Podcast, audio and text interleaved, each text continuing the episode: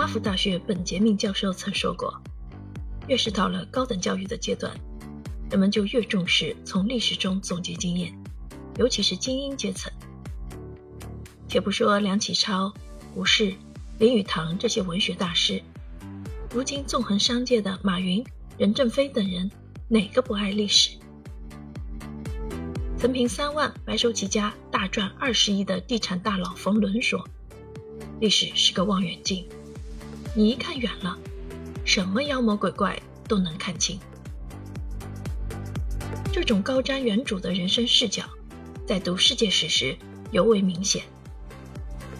超广角的视野使你看清全人类历史的演变，对你今后工作、生活上的大局观很有帮助。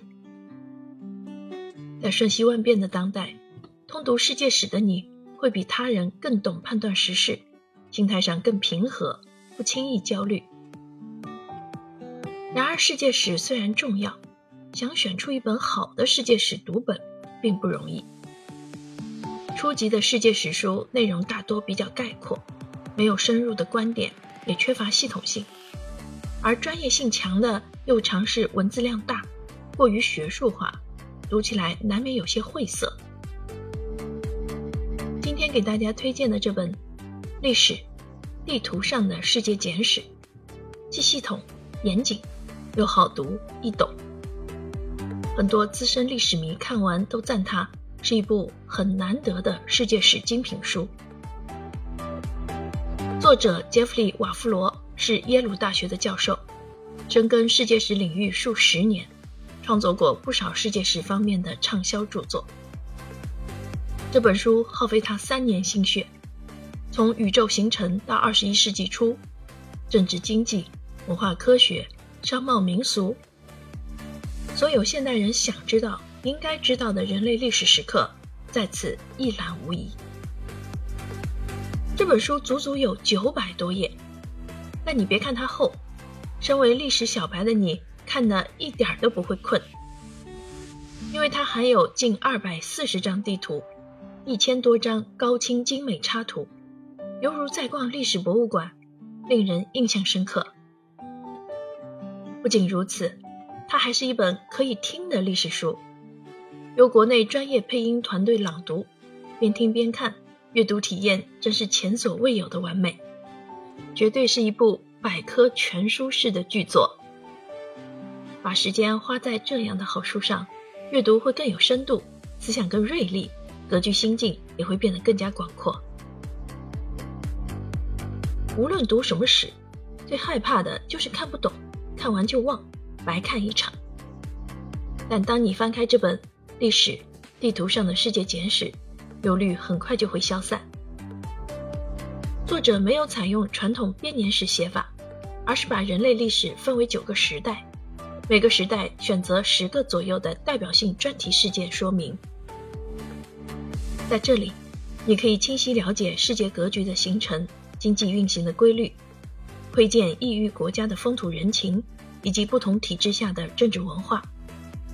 以前死也记不住的历史脉络和那些影响人类的历史时刻，轻松地进入脑海中，想忘记都难。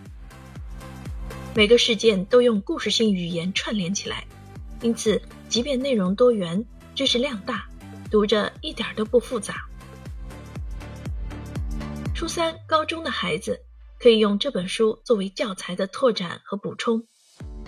书里的内容设置高度贴合历史新教材，而且比起教材更加详实生动。教材里概括的历史事件，可以在这里了解详细经过；教材里抽象复杂的概念。可以听听书里的解说。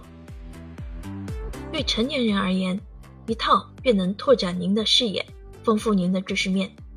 简单明了的文字内容，更是能使你不出一个月，见识、谈吐、格局今非昔比。如果说文字是穿越时间记录历史，那么地图就是在空间维度重现历史。地图承载着历史的演变。很多人记不住、学不进历史，就是因为没有相应的地图呈现。光靠文字很难理解一个朝代的扩张和衰落。因此有人说，离开地图，学好历史也就无从谈起。而这本书里有近二百四十张地图，是市面同类书中少有的。这些不同时期的历史地图，很多都标有详细的符号，无论是历史大事、领土变化，还是宗教的统治，所有具体信息在这书里更直观、更具体。将地图与历史相结合，能让人的印象更加深刻。这样进行学习，不论地理还是历史。都会变得更加容易。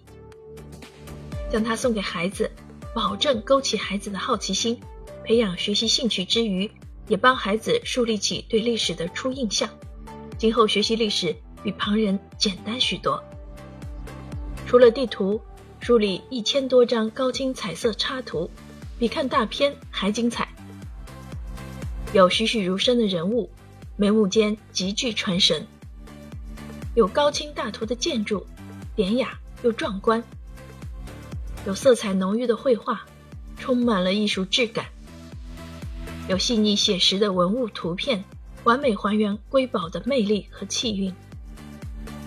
看过这些图，觉得这本书完全物超所值，比一般历史读物精美用心太多太多。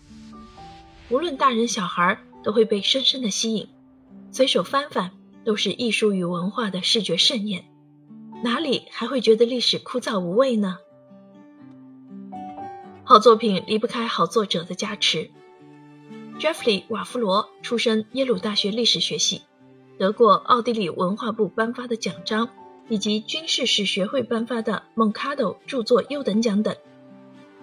这本《历史地图上的世界简史》英文原版完成后，很快被翻译成了法文、德文，并引入澳大利亚。是一本国际畅销的历史读物。它延续了 Jeffrey 瓦夫罗的一贯优点，文笔严谨流畅，写作以细节见长。书里很多的历史细节都是国内同类书中不曾有的。梭罗说：“不管对哪个年龄段的人来说，探究自然奥秘都能使人避免沉迷于肤浅的娱乐。”看完这部世界史。可以让你的视角更加锐利而深厚。当你站在历史长河之上，遥望文明的眼镜，就会洞悉今天身边发生的一切。